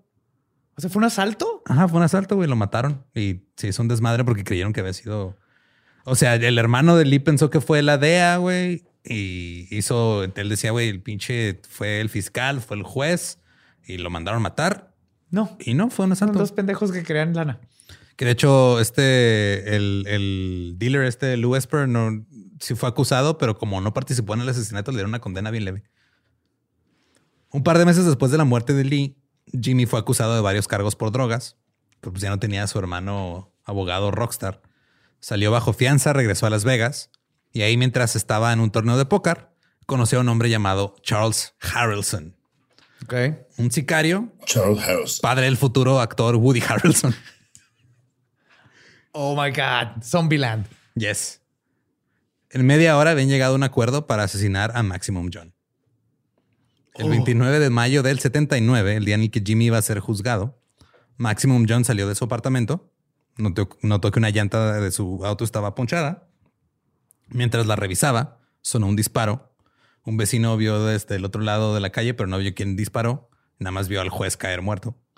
Cuando llegó a ver qué había pasado, ya estaba muerto el juez y fue el primer asesinato de un juez federal en el siglo XX. Ay, güey. Entonces, el FBI dijo, no mames, esto es el crimen del siglo. Sí. Y, y otros dijeron, no mames, el, papá- el hijo de este güey va a ser un actor famoso algún día. Y le, fue, el True y le- Detective. y- y le fue de agarraron todas sus restas y dijeron cheers. Ah, yo sí le entendí ese chiste. Ay, güey. Nice. Eh, eh, esto no detuvo a la corte, güey. O sea, Jimmy todavía estaba siendo juzgado bajo esa ley de narcotraficantes de la ley de Kingpin. O sea, ya no tenían al mismo juez, pero pues pusieron a otro. Henry Wallace te- testificó, fue muy convincente y uno tras otro se echaron de cabeza a Jimmy, güey. Sí, lo vendieron río abajo, threw him under the bus, lo declararon culpable. Pero antes de la sentencia, huyó, saltó Claro. a la fianza. Regresó a Las Vegas y después fue entregado a las autoridades por un camarero del casino en el que estaba, porque llegó y le dijo, oye tú, a ver, ve, cómprame unas pelucas. Y tú unas pelucas, eh, unos lentes esos que te dan la nariz y el bigote, por favor, compa. Sí, unos lentes de Groucho, ajá, ¿qué más? Voy a necesitar este, tener un, un bastón, pero para la mano izquierda, porque todo el mundo espera que traiga el bastón en la mano derecha, pero van a comprar uno de mano izquierda. Claro que sí, 911, tengo a su hombre. le- le traigo una película de, de arco iris. Para volverse Rainbow Man, ¿no? El güey que Sí. estaba siempre en los estadios que salía. Sí, Rainbow Man. Este le dieron 30 años de prisión a Jimmy. 30 años. Algún tiempo después, el último hermano que quedaba, bueno, o sea, Joe. Joe, ajá, no, no, Jimmy todavía estaba vivo, pero estaba en la cárcel. Se puso en contacto con Charles Harrelson. Eh, Harrelson había sido absuelto del asesinato de Maximum John. Notó que Harrelson tenía un suministro enorme de cocaína porque güey siempre estaba metiéndose coca. Ajá. Y Joe también había agarrado ese hábito. Pues es que era- ya eran los 70s, casi 80s, güey, ya todo el mundo Era, es que era la droga de gente con dinero. Sí. Entonces, este dijo, va, güey, yo te represento como abogado porque estaba en un caso de armas y drogas en San Antonio involucrado este Harrelson. Dijo, ah, yo te defiendo, no hay pedo. El día de que tenía que ir a corte, Harrelson no se presentó. Se convirtió en un fugitivo. Tenía otras prioridades, como consumir cocaína. Una noche le llamó a Joe, a su abogado, le dijo, güey, creo que hay agentes de la DEA vigilándome desde los árboles. Y luego le llamó más tarde, dijo, güey, siento que me están siguiendo unos helicópteros. Y luego le llamó más tarde dijo, güey, creo que hay hombres pequeños haciendo agujeros en mi baño. Qué pinche tripsote, güey. Un mes después, Harrelson andaba conduciendo por el desierto con un chingo de cocaína encima, viendo, de- decía que veía las caras de los agentes federales en los señalamientos cuando iba manejando, güey. De repente se dio cuenta que su mofle estaba haciendo mucho ruido. Se bajó a arreglarlo a balazos y falló. No le dio el mofle, le dio una llanta, se quedó ahí varado. Y luego la policía empezó a, a recibir reportes en el 911 de que había un hombre en la carretera varado en su auto apuntándose a la cabeza con un arma. güey. Oh my God. Llegó la policía y Harrelson los tuvo ahí en un standoff seis horas, güey, apuntándole a los policías. güey. Seis horas. Lo bueno es que era blanco, ¿verdad? Y no lo recibieron a balazos. Ah, claro. Sí, pues, ¿verdad? Deja tu blanco. O sea, era padre de un actor que sería famoso. Hasta le mandaron desayuno. Carnage, no tendríamos Carnage sin. Exacto, güey. Hasta le mandaron, No le, le mandaron desayuno de Waffle House. Sí, toma, mira, tranquilízate, güey. Pues es- sabemos qué es lo que te falta ahorita. Después de tantas horas en coca, necesitas ir a Waffle House, güey. Ahí está, güey. Te lo traemos a ti. Toma coca para que se te baje la coca. Al final le hablaron a una amiga de Harrelson, llegó, lo convenció de que se rindiera. Y en ese momento Harrelson confesó haber matado a Maximum John. Y a John F. Kennedy. ¡Oh! Yo era el hombre del paraguas. Y le preguntaron, ¿sí mataste a a Maximum John? Sí, también a Kennedy. Y yo fakeé el, el aterrizaje en la luna, güey. Y también Yo maté, hice a, la maqueta y de la también luna. maté a Jimmy Hoffa. Se acreditó, se puso todos los pinches sacos que le cayeron. Es buena técnica, güey, porque los jurados así, pues, ey, Eh. creo que me estaba mamando. Yo, yo fui a este, hice show en la uni- Universidad de Sam Houston. Y allí en este, allí en um, Huntsville, Texas, Ajá. hay un museo de prisioneros. Y la, la, la bota de, de ese señor Harrison, ahí está. Y, y, y cuando- y debajo de la bota, de, se, lo, lo, lo puedes abrir y ahí tenía heroína ahí. What? Ah, en el tacón. Ajá. Y tenía un bastón también con un pico. ¿Qué pedo, güey? Había puro villano de Batman en esos tiempos. Aparentemente, güey, la cocaína Sí, villano de Batman. ¿no? Y nada, o sea, era el único que había ahí la bota y la placa que decía. Sí, había, esta bo- bota. había, había, había este bota y este hay una, hay una silla eléctrica que se llama um, Old Sparky. y, Wow. y- y también a- a- había este um, como cinco letras de las, las, las cinco últimas personas que, ma- que mataron con electricidad y, y tenía la lista de, de- de la, la última cena. Oh, Y- what? Y estaba leyendo, yo, yo todo marihuano, leyendo, leyendo la, la última escena. Y había una- Ajá. un cabrón que, que- que quería fried chicken, pollo frito, papas, un, una, un, un pie de, de manzana, un pinche galón de, de ponche. Y, y, y- y le puso así muy- con letras grandes, no quiero que mi comida toque la otra comida. No quiero que mi pollo toque la, las manzanas. No quiero. Y después había otro que nomás quería un, un, este, un licuado de chocolate. Yo, Ok. yo lo que quiero es esa silla o un pedacito de esa silla. Yo quiero, tenerla para aquí. yo, yo, yo, yo, yo, yo- yo quiero una, un pie de fresas. Y pues, dije, pues ahorita no hay fresas. Pues yo me espero. No tengo prisa, los que tienen prisa son ustedes. El que sigue. Quiero, quiero este pollo loco. Quiero el McGriff. Ah, pero estamos en febrero. Pues a ver cómo le. No, pues me espero, güey, no hay pedo. Quiero el, este, el Shamrock Shake. Eh, Boyd no le creyó que había matado a Kennedy, obviamente, pero sí le creyó lo de Maximum John, Ajá. porque el detalle de que había que alguien había cortado la llanta de- del carro de- del juez, No lo habían- nadie lo sabía y él sí lo dijo, güey. Ah, pues está medio específico. Ajá, es un detalle específico. Entonces dijo Boyd, güey, este güey tuvo que haber sido el que lo mató. Al mismo tiempo, en prisión, Jimmy estaba hablando y estaba presumiendo que había mandado a matar al juez. Cosa que no debes hacer, güey. No, no debes admitir un crimen, aunque ya estés en la cárcel, güey. No.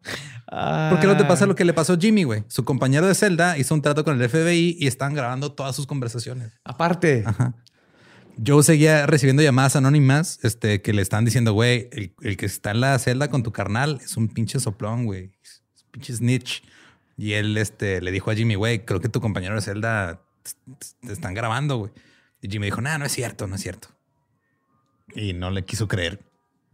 Ah, las cintas de la prisión convencieron a un juez de que eh, monitorearan a toda la familia. Entonces empezaron a revisar a toda la familia de Chagra. Incluido, y también que vigilaran a Harrelson. Cuando, cuando Joe visitó a Jimmy en la prisión, Jimmy también le, empe- le empezaba a decir así de que, ah, güey, no, sí, pues mandé matar a ese güey, mandé matar a aquel güey. Y yo así de, cállate ya, pendejo. Y sabías que el Harrison mató a JFK y yo mandé matar a Colosio, güey. Y en ese punto, pues Joe también ya era un desmadre. Se metía cocaína todo el día, toda la noche y ya no existía su negocio de abogados. Harrelson le pidió que fuera a verlo en prisión porque ahora estaba en prisión, pero por otros cargos. O sea, Harrelson era también un desmadre. güey. Le dio un mapa de la ubicación del arma. Le dijo, güey, aquí está un mapa donde dejé el arma. No había razón para que le diera el mapa de dónde estaba el arma. No. Pero se la dio. Pero el mapa estaba tan mal hecho, güey, que eh, abarcaba un área como de 100 millas cuadradas. O sea, así como una ciudad completa, güey. ¿Qué, qué es esto? No sé. Apple Maps, güey. Sí, que el arma. ¿Dónde está el arma? En San Antonio. ¿En qué parte de San Antonio? San Antonio, güey. Ahí puedo están los árboles, güey. Era este. Joe se fue a casa en la paranoia de la coca, destrozó el mapa. Luego le dio más paranoia y se puso a tratar de recrearlo y dibujarlo otra vez de memoria. güey. Así es como empezó los Goonies. Y luego después llegó un amigo de Harrelson con Joe y le dijo, güey, yo soy el que tiene el arma. Y Joe dijo, no, estos güey me están nomás queriendo chingar. O sea, yo no necesitaba saber dónde estaba el arma nada más quieren chingarme. güey.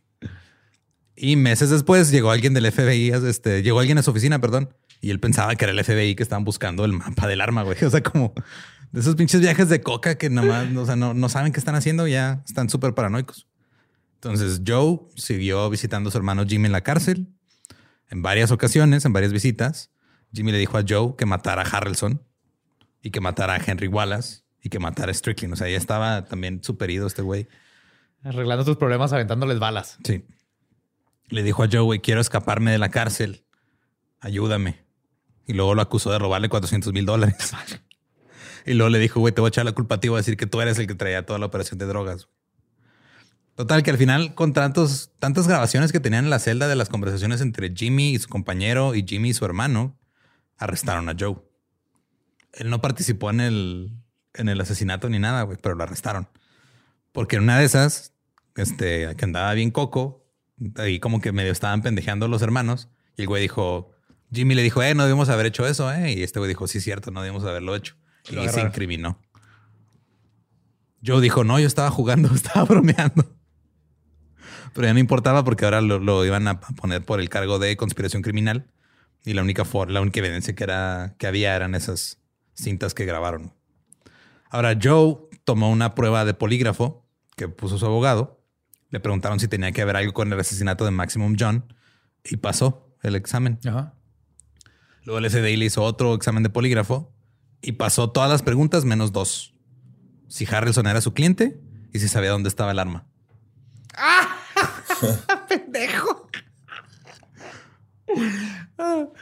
Y le dieron, le dijeron, güey, te vamos a dar de 5 a 10 años en la cárcel si te declaras culpable y cooperas. Pero dijo, yo no cometí el crimen. No lento. Luego, en agosto de 1981, dos niños andaban ahí caminando por un arroyo y encontraron la culata de un rifle Weatherby Mark V calibre 240.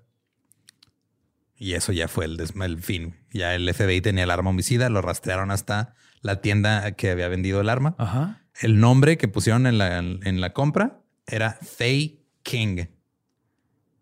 Faking. Faking.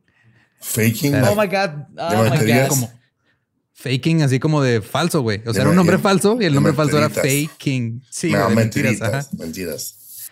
Sí, es como de mentiritas. ¿Cómo te llamas? Me llamo Junior. Mentiritas. ¿Cómo te llamas? Ni más. Y al final, este rastrearon todo hasta la esposa de Harrelson, Toda la, mamá, familia. la madrastra de Woody. La madrastra de Woody. La La madrastra de. Woody lo. Woody está vivo en este tiempo, obviamente. Sí, de hecho, este, o sea, desapareció. O sea, Woody Harrelson, como por 15 años, no supo nada de su papá, güey. Ok. O sea, desapareció. Dice que su papá de repente salió y de hecho Woody Harrelson no se enteró de dónde estaba su papá hasta, este, Hasta, que le llegó un mapa. Hasta Hecho de debía child support, cabrón. Ajá, sí, mon. Multas. Sí, de hecho, multas hasta no fue hasta que lo que lo agarraron por este pedo que Woody supo dónde estaba su papá. Oh. Y empezó a tener contacto con él en la cárcel. ¿Sabes De hecho, una entrevista que hizo después que dijo, pues la neta, o sea, lo veo más, sí, es mi papá biológico y todo, y platico con él de vez en cuando y todo, pero, Pero, no. mm, Salió por cigarros, terminó matando a un juez. Ajá, o sea, como que no, no tuvo, por lo menos hasta los noventas no tenía esa como relación padre-hijo. Dicen, no, pues eso es como hablar con un tío, un familiar, un compa, güey. Ya. Pero pues, pues tuvo, creo que casi 15 años sin saber nada de su papá, Woody. güey. ¿Sabes? El, el papá de Keanu Reeves también está en la cárcel. ¿Y el qué hizo? Creo que mató a alguien en Hawái también. Fuck. Aloha, bitch. Aloha, hasta la vista, papá. Vaya con Dios. Obviamente también lo hizo sin expresión facial, ¿no? Como John Wick. John Tick. Este arrestaron a la madrastra de Woody Harrelson y la declararon culpable por usar un nombre falso para comprar un arma, que fueron tres años de prisión. Harrelson también se declaró culpable de otros cargos que enfrentaba de drogas y armas, este, o sea, Charles, y le dieron 40 años en prisión. Su hijastra también fue encarcelada por negarse a testificar ante el jurado. Ah, cabrón. O sea, la, herma- la media hermana de Woody. ¿Se vale?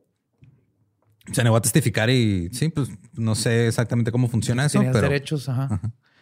comenzó a hablar después de unas semanas en la cárcel y el FBI cada vez se acercaba más y más a la familia Chagra. Se dictaron acusaciones por conspiración criminal en el asesinato del juez Maximum John contra Jimmy, Liz, Joe Chagra y Charles Harrelson.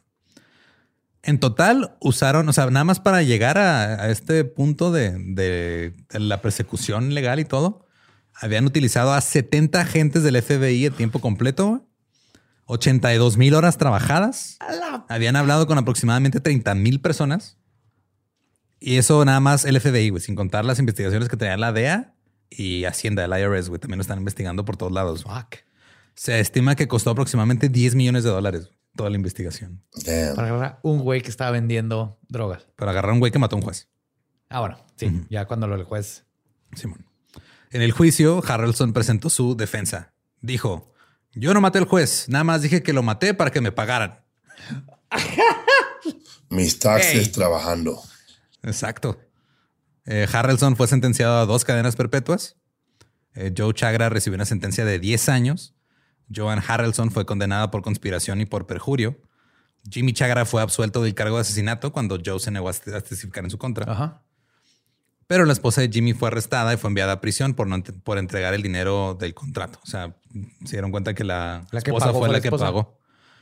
Jimmy se declaró culpable para que dejaran salir a su esposa porque tenía cáncer, pero no cumplieron con esa parte del trato. No mames. Y no fue liberada y murió en prisión. Ah, hijos de puta, güey. No. Joe fue liberado después de seis años en vez de diez.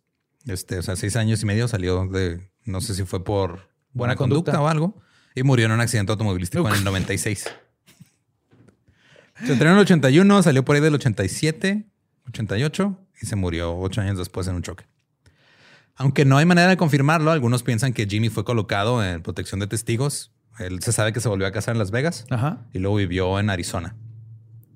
En el 2003, Jimmy se retractó de sus declaraciones sobre Charles Harrelson y dijo que alguien más había disparado al juez.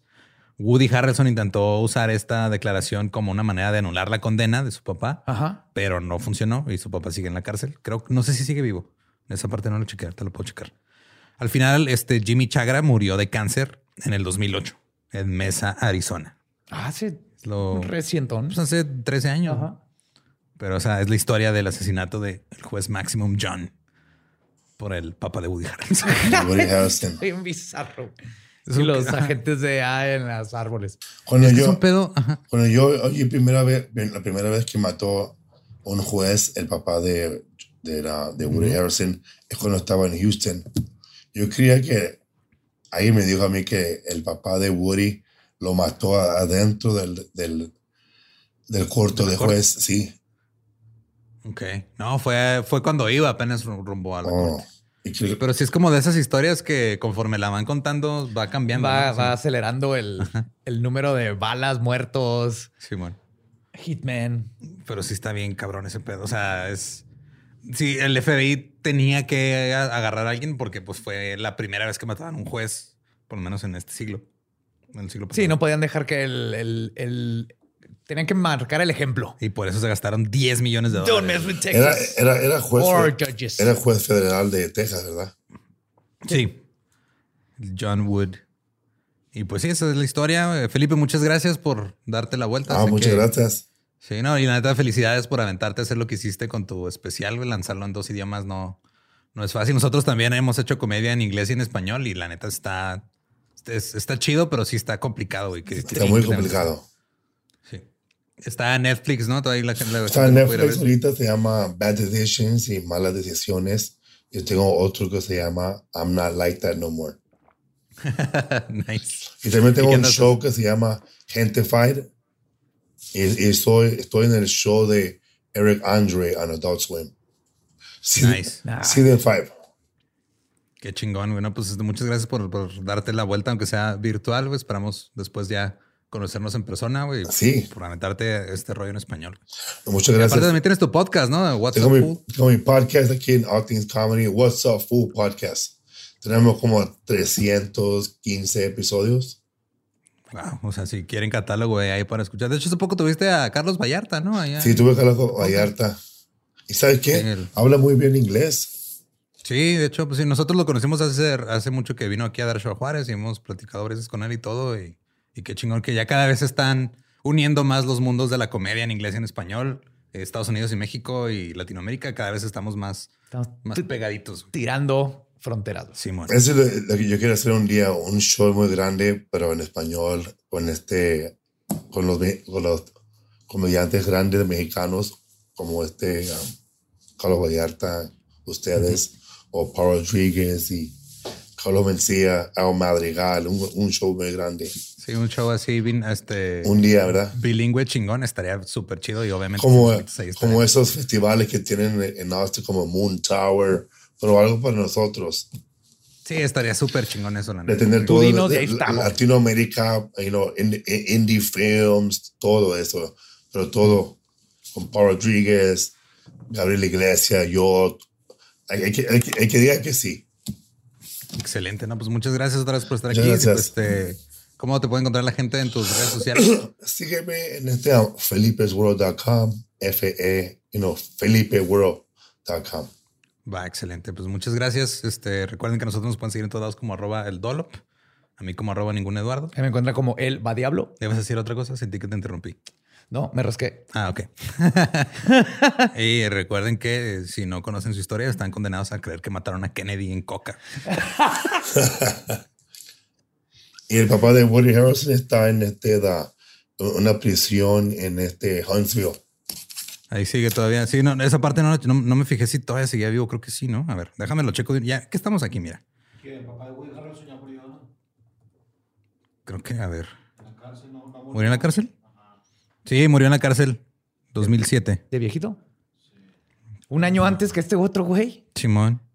Pues ya tenía casi 70 años, güey. Eh, pues ya está grande. En la cárcel, pues está Y cabrón. con una vida así, está cabrón. También mató a Malcolm X. Sí, al final, este, de hecho, eso no, eso no pasa tanto en Estados Unidos, pero sí pasa, como aquí en México, de que pues, agarran a uno y le dicen, ah, tú mataste a todos los casos que no hemos resuelto. Ah, sí, eso es bien común aquí. Aquí agarran una bolsa, echan todas las drogas del rey ahí y agarran a un solo vato y todas eran de ese güey. Aquí había un show que se, en HBO, una, un documentary de un asesino, asesino que se llamaba The Iceman, el hombre de hielo. Kuklinski. Y él dijo que mató a todos. Mató a Jaffa, mató a un chingo de gente. Sí, ese es, güey, ser un serial killer hitman. Ok, Ya lo, lo haré en leyendas legendarias. nice. Nice. Bueno, nos dejamos. Muchas gracias. Muchas gracias, pues, Felipe. compa. Te Seguimos en contacto. Gracias. Va. Thank you, homie. ¿Estás listo para convertir tus mejores ideas en un negocio en línea exitoso? Te presentamos Shopify. Tal vez no lo sabías, pero nuestro podcast More Than Mamis es un negocio y lo empezamos por supuesto para desahogarnos y hablar sobre la maternidad, no para convertirnos en expertas de ventas y del e-commerce. Así que sí, necesitábamos ayuda para vender nuestro merch y poner en marcha nuestra tienda. ¿Y cómo suena con Shopify? Llegó otra venta. Shopify es la plataforma de comercio que está revolucionando millones de negocios en todo el mundo. Ya seas un emprendedor desde tu casa o desde donde sea, Shopify es la única herramienta que necesitas para iniciar, administrar y hacer crecer tu negocio sin dificultades. Con Shopify puedo gestionar pedidos, envíos y pagos desde cualquier lugar, brindándote toda la información y estadísticas de tus ventas al detalle. Regístrate para un periodo de prueba con tan solo un dólar al mes en shopify.com barra sonoro, todo en minúsculas. Ve a shopify.com barra sonoro para llevar tu negocio al siguiente nivel. Shopify.com barra sonoro. ¿Estás listo para convertir tus mejores ideas en un negocio en línea exitoso? Te presentamos Shopify. Tal vez no lo sabías, pero nuestro podcast More Than Mamis es un negocio y lo empezamos por supuesto para desahogarnos y hablar sobre la maternidad, no para convertirnos en expertas de ventas y del e-commerce. Así que sí, necesitábamos ayuda para vender nuestro merch y poner en marcha nuestra tienda. ¿Y cómo suena con Shopify? Llegó otra venta. Shopify es la plataforma de comercio que está revolucionando millones de negocios en todo el mundo. Ya seas un emprendedor desde tu casa o desde donde sea, Shopify es la única herramienta que necesitas para iniciar, administrar y hacer crecer tu negocio sin dificultades. Con Shopify puedo gestionar pedidos, envíos y pagos desde cualquier lugar, brindándote toda la información y estadísticas de tus ventas al detalle. Regístrate para un periodo de prueba con tan solo un dólar al mes en shopify.com barra sonoro, todo en minúsculas. Ve a shopify.com barra sonoro para llevar tu negocio al siguiente nivel. Shopify.com barra sonoro.